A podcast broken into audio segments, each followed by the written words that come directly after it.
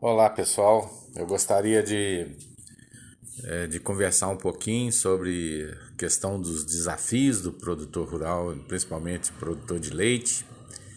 Né? Nós sabemos que o grande desafio do produtor tem sido lidar com os custos, porque nós sabemos que os custos têm aumentado bastante e isso tem desafiado o produtor de leite a todo tempo, porque nós verificamos que, apesar do preço do leite ter aumentado bastante no último ano, né, comparando um ano, os custos subiram assustadoramente e a margem do produtor ficou cada vez mais curta. E um fenômeno que a gente vê exatamente é o fenômeno do produtor de leite observando a lucratividade de outras atividades, como cultura de cereais mesmo. E eu tenho experimentado nos últimos dias alguns produtores que têm é, aumentado o cultivo de cereais, né? Então, eu fui chamado em algumas fazendas, por exemplo, de produtores que plantavam 100% da área milho silagem e agora, em função da rentabilidade da soja e do milho safrinha, né? Tudo produzido numa safra só e com boa margem, né?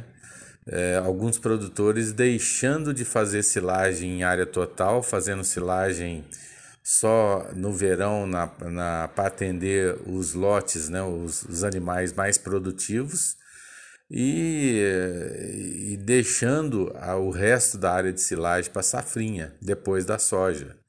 Então, com isso, ele melhora um pouco a rentabilidade, o fluxo de caixa do produtor é um fenômeno que tem acontecido. Então, há casos, inclusive, mais drásticos de produtores que, que estão diminuindo, praticamente quase parando suas atividades e partindo para a cultura de cereais, para plantar soja e milho safrinha, porque aí você tem uma rentabilidade é, programada, né? Já pode travar isso aí, inclusive no futuro, coisa que você ainda não pode fazer com leite, né?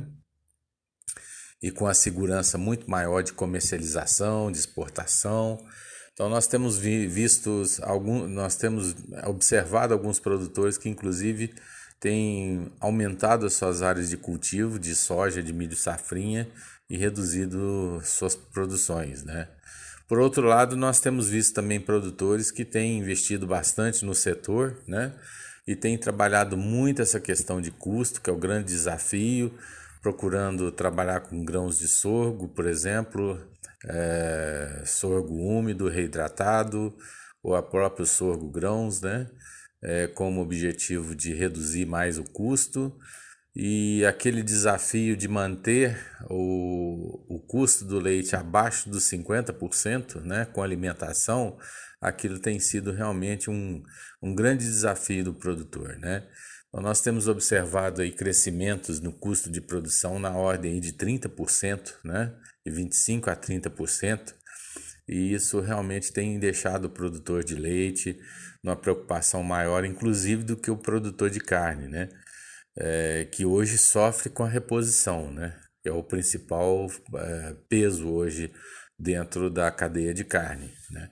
Mas na cadeia do leite em si, o custo de silagem aumentou bastante aquilo que era em torno de 4.800, 5.200 o ano passado, passou para 6.300, 6.700, próximos a 7 mil, aquela tonelada de silagem que alguns produtores compravam aí a, 100, a 150, a 180, hoje se fala até em 280, 300 reais a tonelada. Então, a, a margem para o leite, ele, ela está muito desafiante. Você precisa realmente ter escala, né? ter uma infraestrutura bem, é, assim, bem feita né? e bem utilizada, inclusive, né? para que o produtor pudesse aí, é, usufruir o máximo da, da rentabilidade do setor. Né? Embora muitos é, ainda é, tenham uma certa um certo volume em função de escala, né? uma boa margem, o problema tem sido a margem que as outras atividades agrícolas é, proporcionam, né? não só agrícolas, mas também algumas de pecuária, né? como o caso da, do complexo da carne também. Então, melhor que leite, inclusive, né? Então, esse é o desafio do produtor, né? Então, nós vemos hoje um produtor que partindo para ser um agricultor, né? De certa forma, isso é, é bom no ponto de vista de produzir o seu próprio alimento, de, de ter uma equipe de, de, que, que cuida da parte agrícola, né? Esse investimento, talvez em máquina, plantadeira, né? E por outro lado, é, nós temos aí é, alguma preocupação com esse setor aí com relação ao volume de leite produzido, né? Que, que pode reduzir, né? E, e enfim, então são preocupações que a gente verifica no dia a dia, mas que eh, certamente é, para tudo se acha uma boa solução, né? São caso a caso, não existe uma fórmula mágica.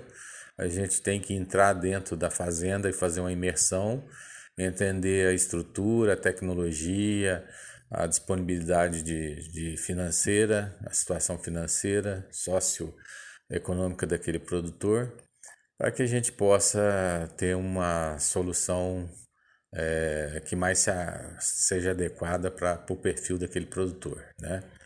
Mas esse é o desafio, né? É o desafio aí que, que continua, né? Muitos produtores, inclusive os grandes, continuam investindo muito, né? Em, em volume, em qualidade.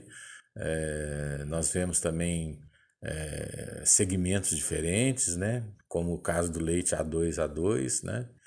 É, então isso é, é muito interessante acompanhar esse mercado porque afinal de contas alguns produtores reduzem a, a, a produção, mas é, não é o que a gente vê no final, né? A gente ainda enxerga ainda o Brasil como um grande produtor de leite, né? E, e o volume produzido não modifica muito, né? Então isso mostra que o pessoal está é, na atividade, né? É, do que faz, né? Fazendo da melhor forma possível, né? É, com grandes investimentos no setor, mas aqueles produtores que nós chamamos produtores intermediários, né? Buscando uma outra, uma outra fonte de renda através da cultura de cereais, né? Então, esse é o panorama que a gente está observando nos últimos nesse último ano, né? Esses últimos dois anos aí, principalmente frente a, a essa condição é, que nós estamos vivendo aí em plena pandemia, tá bom? Então, mais detalhes nós vamos considerando mais adiante. Obrigado.